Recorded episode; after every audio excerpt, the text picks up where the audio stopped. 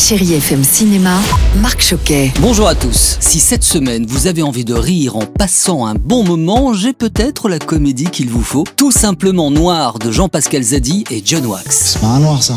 Je vous demande de l'Afrique, vous me ramenez Montreuil. Ah si, JP est noir. Il a 40 ans et c'est vrai, c'est un comédien raté. Mais un jour, il décide d'organiser la première marche de contestation noire en France. C'est une connerie? Euh, là, non, non, non, je pense pas. Mais il faut préciser que ces rencontres, souvent burlesques, avec des personnalités influentes de la communauté et le soutien de l'humoriste Fari, va le faire basculer vers un buzz médiatique très drôle. Mais un peu de maturité Ah, ça va C'est pas le rappeur préféré des collégiens qui va me donner des, des leçons de rap. Tout simplement noir, la comédie à ne rater sous aucun prétexte. Et puis je termine avec Scooby. Oui, c'est le premier film d'animation dédié aux aventures de Scooby-Doo pour le grand écran. Il est peut-être temps qu'on fasse un nouveau film Bonne idée, Scooby Mais faut d'abord faire une bande-annonce Scooby raconte l'histoire inédite des origines du personnage et de la plus grande énigme jamais résolue par l'équipe Mystère et compagnie. Alors on découvre aussi comment Scooby et Sammy, amis pour la vie, se sont rencontrés et feront la connaissance de Fred,